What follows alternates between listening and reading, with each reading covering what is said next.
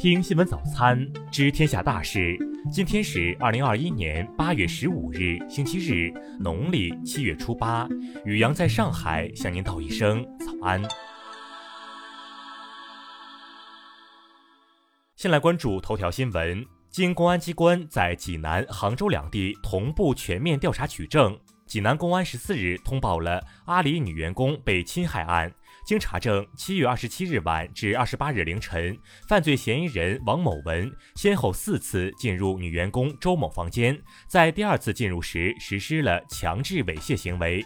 此前舆论所聚焦的疑点均被解开。根据证人证言及公司出差报备系统信息，未发现周某被迫出差情况。经就餐人员、饭店服务人员证实，就餐期间无人强迫饮酒。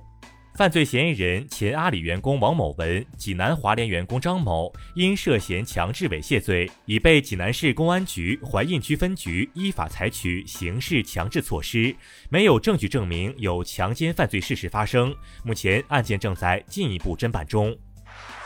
再来关注国内新闻，十四日，青海省海北藏族自治州刚察县热水镇柴尔达煤矿发生透水事故，已致一人死亡，十九人被困。十四日消息，目前陕西全省总受旱面积九百九十五万亩，其中延安、榆林旱情较重。省防总决定于八月十三日十二时启动四级抗旱应急响应。十四日，湖北省纪委监委已派出调查组赴随州等地，就防汛救灾工作中是否存在履职不力、失职失责等问题进行调查。目前，随县水灾已致二十一人死亡。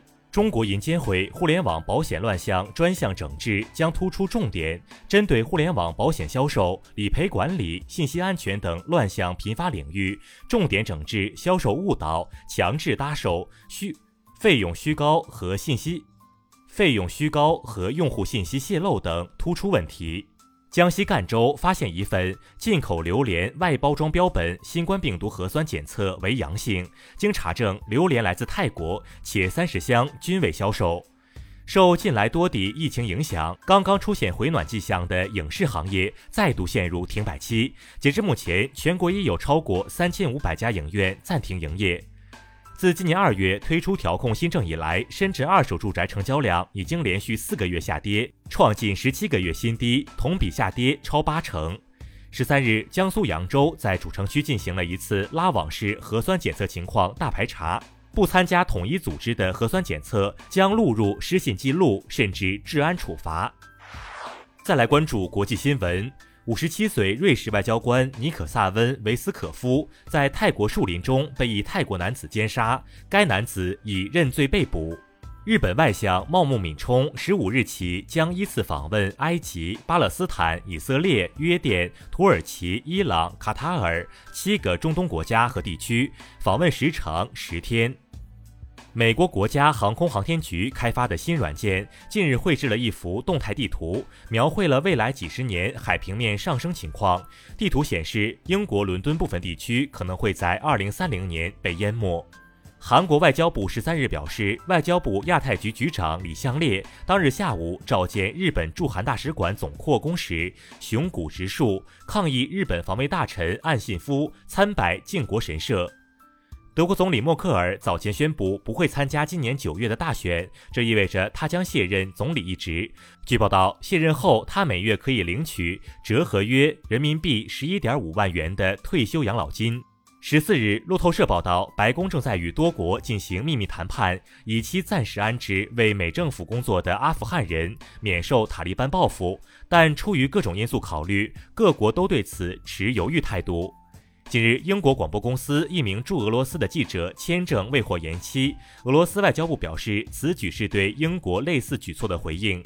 当地时间十二日晚，俄罗斯沃罗涅日市市中心一辆公交车发生爆炸，事故造成两人死亡，二十人受伤，其中三人情况危急。再来关注社会民生新闻。十三日，郭美美销售有毒有害食品一案在上海一审开庭审理。由于其符合五年内又犯罪的累犯情形，在判刑处罚上会从重处罚。十三日，烟台兰山区三十一岁男子杨某为向单位请假，编造并在网络上散布其居住小区出现一例疑似新冠病例、小区被封闭的虚假信息，已被警方行政处罚。四川自贡一交警在遛狗时放任爱犬咬死猫咪，视频在网络广泛传播后，该交警被停职处罚。山东公安破获特大洗钱案，初步查实。五个月的时间里，犯罪团伙为境外电信网络诈骗团伙转账洗钱高达三亿多元。十四日，湖南益阳一五零二交生产车间发生火灾，两人轻伤，两人重伤。目前，火灾原因正在进一步调查。再来关注文化体育新闻。近日，国际篮联公布了女篮国家队最新世界排名，中国女篮排在了第七位。名古屋市长河村隆之会见东京奥运会垒球冠军后藤希友时，突然学着很多得奖运动员的样子咬了一口金牌，引发热议。国际奥委会在和日本奥委会协商后，最终决定为其更换一枚金牌。十二日，国际兴奋剂检测机构官网称，英国田径运动员吉金杜乌贾违反反兴奋剂规则被停赛。